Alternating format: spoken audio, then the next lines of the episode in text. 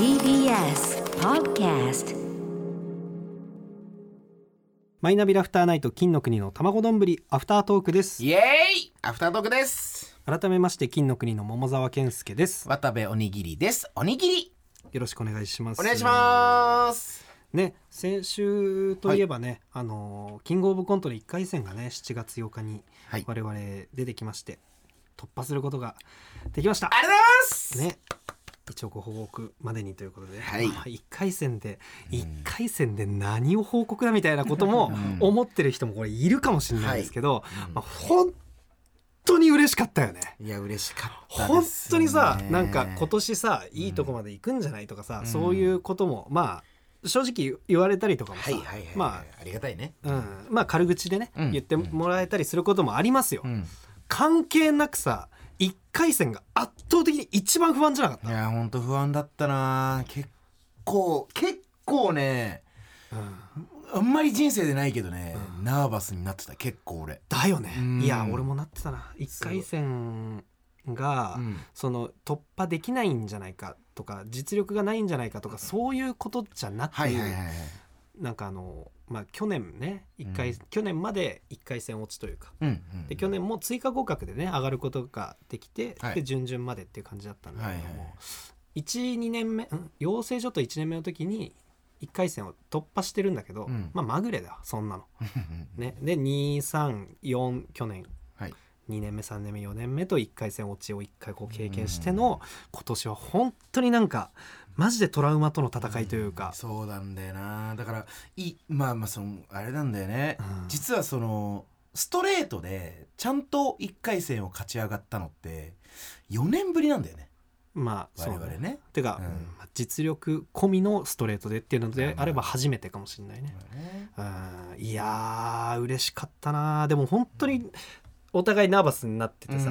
さすがに渡部は1回戦実際出た後あの受け量あったらもう大丈夫だって安心はしてた感じ、うん俺は安心してた。それも実際に言ったしね、うん。大丈夫ってあれは。でももう終わった瞬間この受け量でもし落ちたらもうこの先どうやってやっていけばいいんだろうってうん結構、ね。俺は結構その後もずっと結果発表までナーバスだったな。いやまあそっか。だからうん。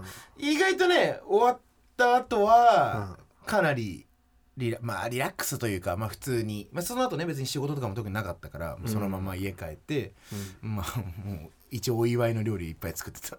あ まあ確かにねうんその一応ね1個目の酒をどんだけ美味しく飲むか大会にはなってくるもんな、う大好きなねガパオライス作って。あー大はしゃぎだね。アヒージョ作って。ねああいいですね。そんなんやってたね。でも嬉しかったね本当にね。毎回まあその波乱はあるのが KOC の1回戦っていうふうには言われてるけども、はいはい今年もね、まあ、ちょこちょこ別に名前を挙げるのは違うかなとは思いますけど。いや俺もちょっとびっくりしちゃったけどねあれはいいかみたいなのは結構ね自分たちの周りでも衝撃的なのが何組かこういたけども。そうだな。まあねあのーまあ去年結構周りに去年ぐらいからこう言われるようになって去年1回戦で落ちはい追加合格までの1ヶ月があったんですけど、うんここを経験してたね、うん。我々っていううんこの本当にあのしんどい1ヶ月を経験した我々からすると本当にいろんな言葉をかけてあげてって思うっていう。そうだなあの本当にあらゆる人のいろんな言葉に救われた1ヶ月だっそうね。たしうん。ちょっとずつ気持ち直していって追加合格でまあパンって切り替わったけど、はい。うん追加合格ね。また今年あるかどうか分かんないけどもしあった時のために準備はしといた方がいいしね、うん。その本当にねあのー気を使わずにね励ました方がいいとも思いつつちょっと言えなかっ難しいところはあるよな言った方がうん絶対救われるからね、そうだな。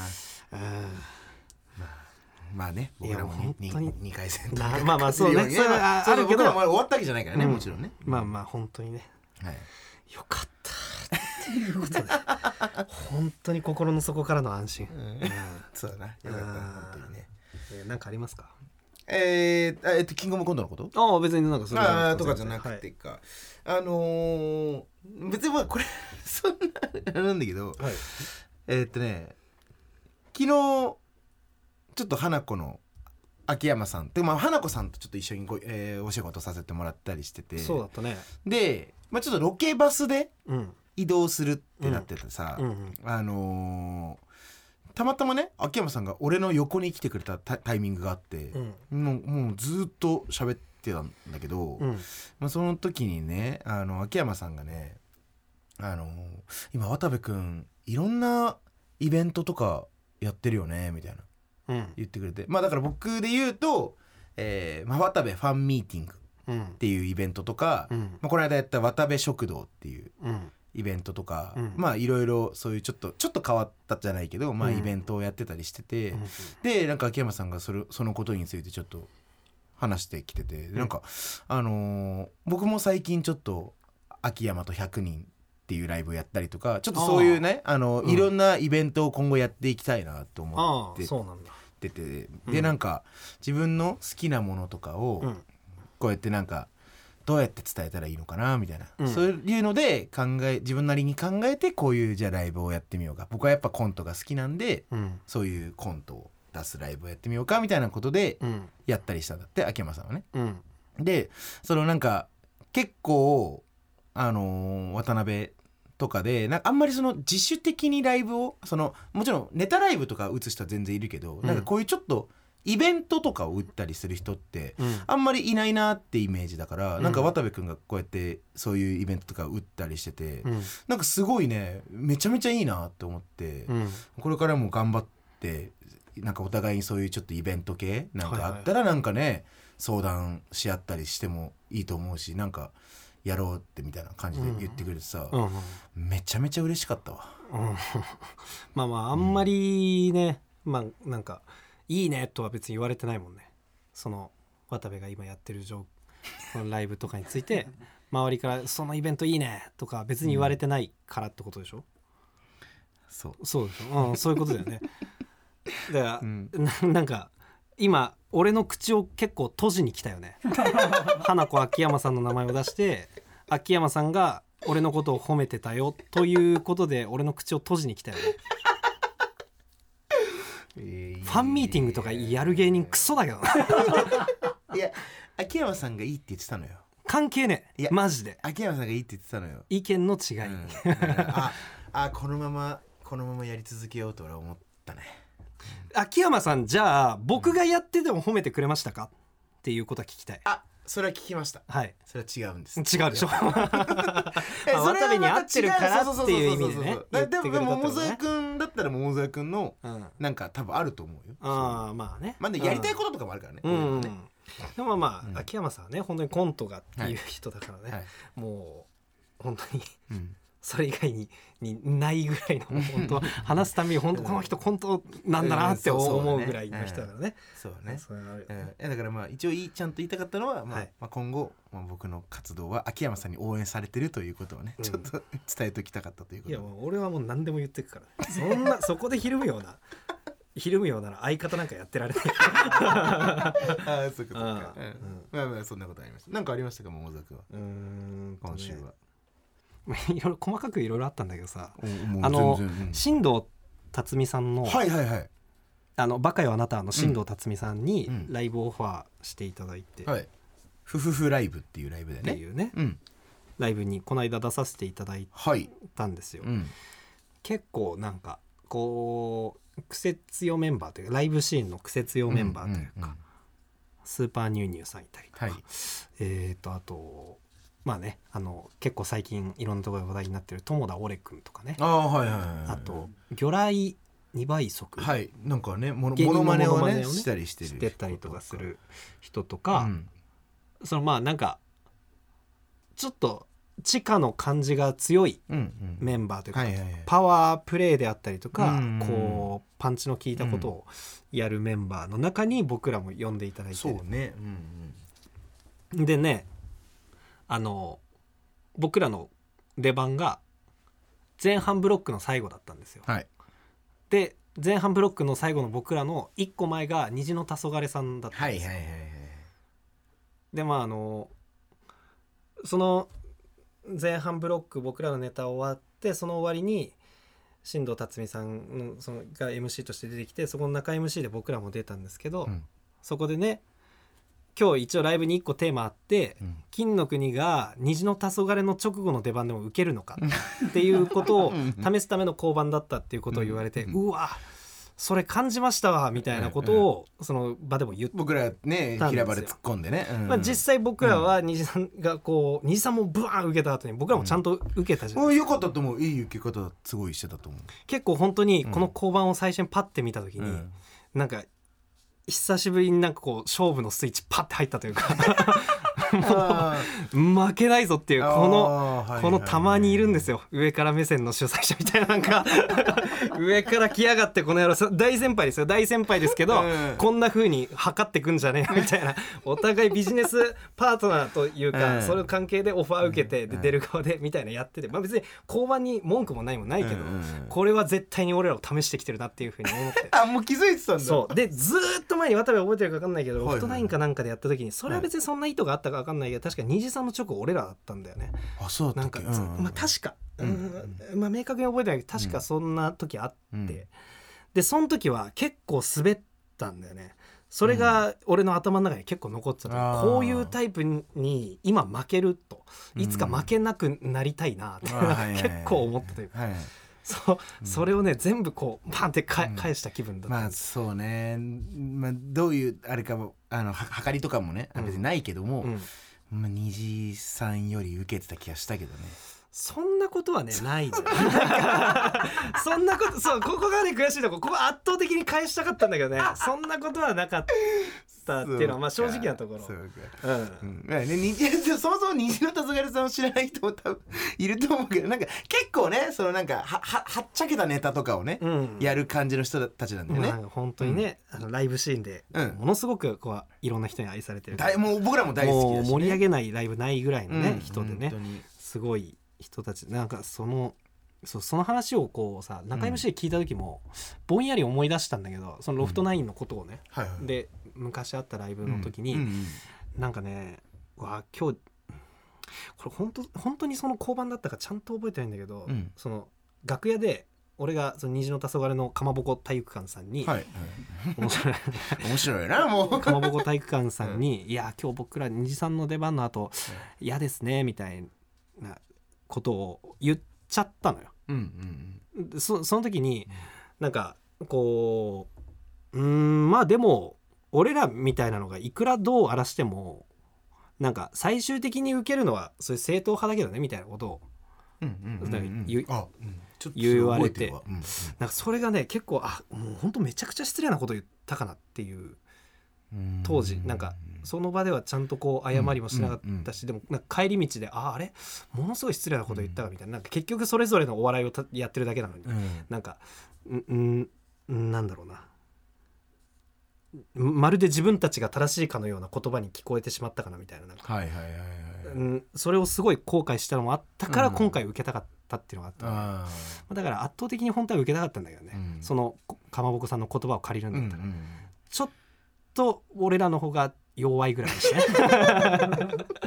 た まだ完全にそこのなんていうかそうね。示せてないんだまだもう今後ね。で ただ確かに虹さん受けすぎてたな、うん。この間のライめちゃブめちゃ受けてたな。すごかったからね、うん。面白かったですね、はいはいはいはい。うん。金のコンテンツいきますか。いきますか。うん。はい。あのー前回なんかこれ見てこようみたいなのなかったかな？うん。お題とかはね特になかっあなんかったよ。で見てないんですけども。俺前回さ、うん。あのーここでまあおみそのメールがは読まなかったけどさ「平休み」っていう漫画はいはいはいがが3話ぐらいまで読んで,、はい。でまあ本を3巻まで買ったんだけど読めてないみたいなこと言ってたじゃないです。かキングオブコントの当日1回戦当日早起きしすぎて緊張で、うん。何もやることがない時に全部読んだんですよ、面白すぎて。ね 3巻まで平休み読んだ。読んでないですかあなた。僕ちょっと読んでないですね。本当にいや渡部に伝わるかどうかっていう感じなんだけど日常系でも好きでしょ？あ大好き高木さんとかもね。高木さん大好きだしね。見ているし、うん。でまあこの平休みの、まあ、ちょっとネタバレ的になっちゃうかもしれないんだけど、あのまあ聞きたくない人はもうネタバレ嫌な人はあれなんだけどそんなネタバレイコールその読めなくなるタイプの漫画じゃないから、はいはい。うん、で日常的なねやつなんだけど、えっと、主人公ひひろとくんでしたっけ？ひろとくんだったかな。うん。まあまあまあうん。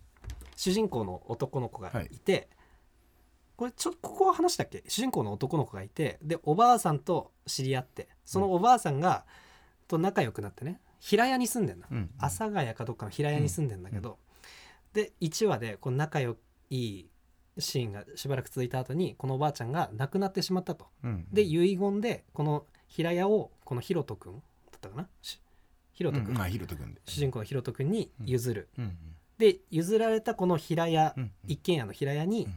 ひろとくんのいとこだか姪っ子の夏美ちゃんっていう女の子がはいはい。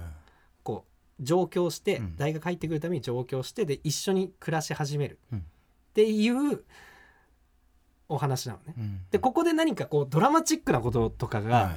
なんかねなんなんて言うんだろうな。こうすごくこう話してドラマだねってなるような話はほぼ起きない。なんだけどこの2人がただ日常を送ってる中でまあなんかただ生きてるだけでもさこうちょっと悲しかったりちょっと嬉しかったりすることあるじゃん。うだね。これをあの丁寧に描写してそこをついてるんだ。そう、この微妙な心の変化で、こう日常もドラマであるという、うん。みたいなことをこうちゃんとこう示せてうるん。漫画なのね。あそうなでこのまあダブル主人公といえばダブル主人公なんだけどここのひろとくんの親友のやつも結構ちゃんとなん、まあ、物語物語っていう感じじゃないこの日常の中でなんかこう思うことがあったり、うん。でここのたまたま知り合った不動産屋のお姉さんも結構ちゃんとこう描かれたり、はいはい。こういいろんな人がこう主人公になってったりするような話なんだけど、うんうんうん。これね一個ものすごくこうおうわーってなったのがあって、あの夏美ちゃんっていうねうん。この女の子が美大に来るのよ。うん。でこのまあ絵を学びに来てんだけどこの子には本当は漫画を描きたいっていう夢があってね。でいろんな漫画賞に送るんだけど全然引っかからない。で、はい。とあるところで急に佳作かなんかにこう入入選みたいなのするのよ。でうわえこんなことあるんだ。っつって編集者の人から電話かかってきてで会うことになって、うんうん。で持ち込みとかじゃなくその賞を取ったことによって編集者の方から連絡来て本で会うことになった、うん。そこで初めて漫画の編集者と話すっうん。ていうシーンがあってこの夏美ちゃんっていう女の子が初めてこの漫画っていうものを仕事としてやってる人からの言葉をこう受けるわけよ。それまでは漫画はその子にとってものすごいただ楽しいものうんだったんだけどそれ仕事としての言葉をこうもらったりしてで家に帰ってきてそのことをおそのひろとくんうん。主人公のひろとくんってお兄ちゃんに話すんだけど、うん。あのどうだった編集者の人と話して。うーん。まあ正直うん今までこういうことを考えてこなかったから、うん。なんか今不思議な気持ち、うんみたいな。はいはいはい。うん、なんか、うん。ん。みたいな。うん。なんかその売れるっていうことに関しての言葉をもらって、うんうんそれまでの楽しいとはなんかちょっと形が違うなみたいなことに気づく。はい。んだけどそれでも私頑張るってなる回なのね。うん。でこのちょっと前の回でひろとくんっていうのは今じフリーターで頑張ってる子なんだけど、うん。フリーターをやる前にちょっと俳優をやってた時期があって、はい。でこの俳優で一生懸命頑張ったんだけど仕事バーって舞い込んで勝ち負けの世界売れなきゃいけない世界にいることが辛くてドロップアウトしたって過去があって、でその辞めた時には何の後悔もなかっうん。たんだけど、まあ、今フリーターとしてこうその日暮らしでこう生きてると。でこの夏美ちゃんがこので編集者の人からう売れたいみたいな。で過去の自分と若干重なるじゃん、うんね。ひろとくんからしたら。うん。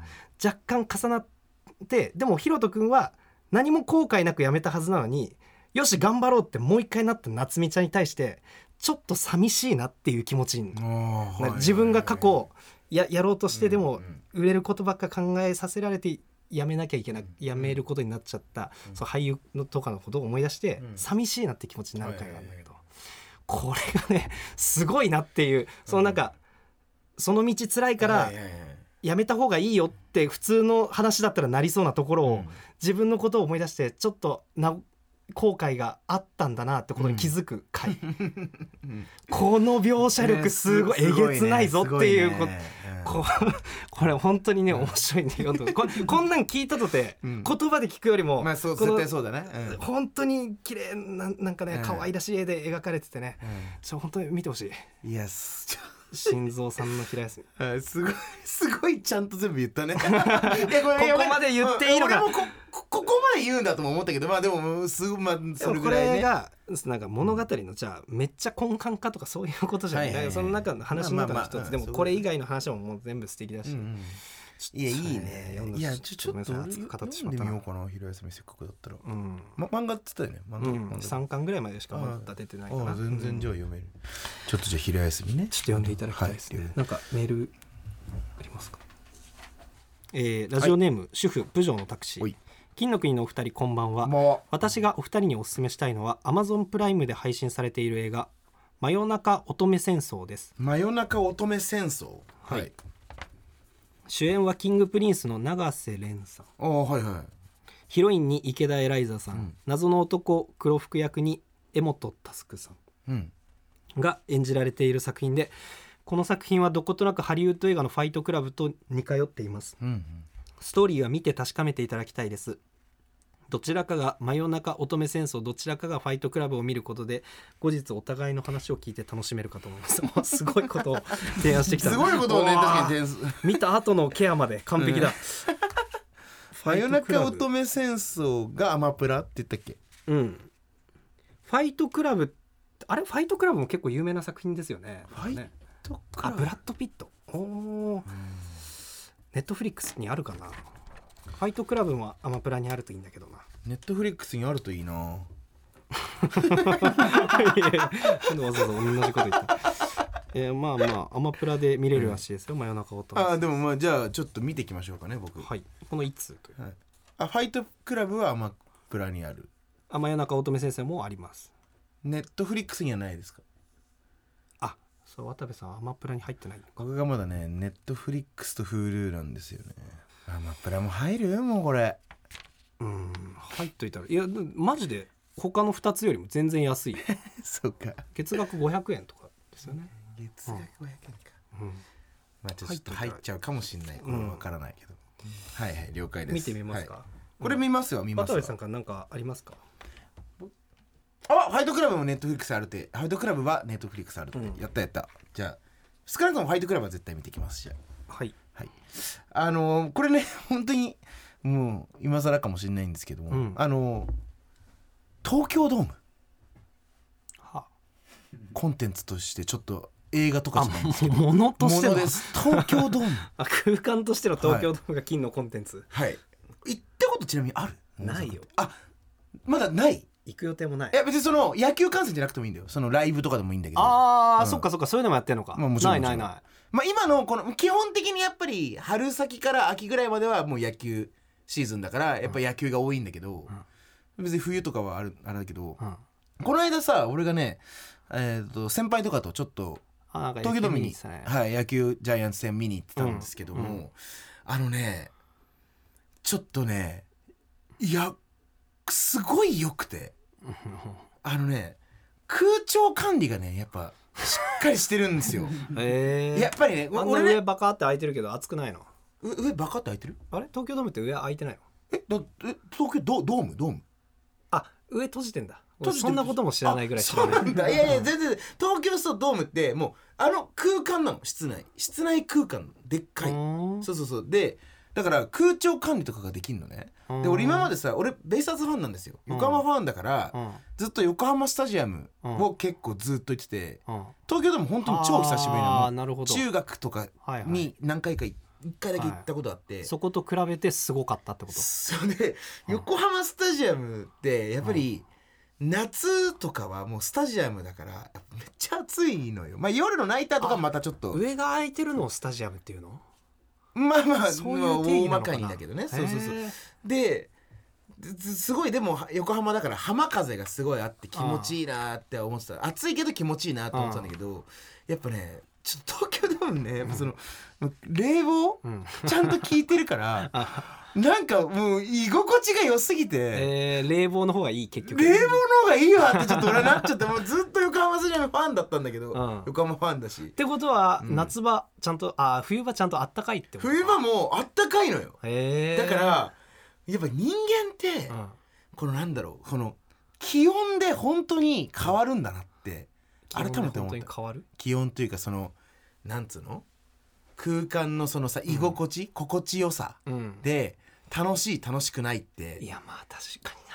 本当に変わるんだなって思っちゃったんだよね。ね。暑い時ってもうあんま楽しくないもんな。そう。やっぱ大好きなもの見てても空間が暑すぎたり寒すぎたりすると集中できない方が良かったんだはい。いいや本当にでもまあもちろんハマスターはハマスターの良さがあるんだけどでも同じもの見ててもそうなるんだったら、ちょっと東京ドーム行ってほしいわ。ああ、うん。まあなんかいつかなんかで行ってみたいなとは思うけど、ね。いやぜひぜひ。ちょっと、まだ行ったことない人もねうん。行ってみてください。えーというわけで、はいえー現在お聞きの各種音声プラットフォームで配信中の本編音声は権利の関係で金のメロディーなどのコーナーがカットされています、はい。本編の完全版はラジコでお聞きください、はい。以上金の国の卵丼アフタートークでした。ありがとうございました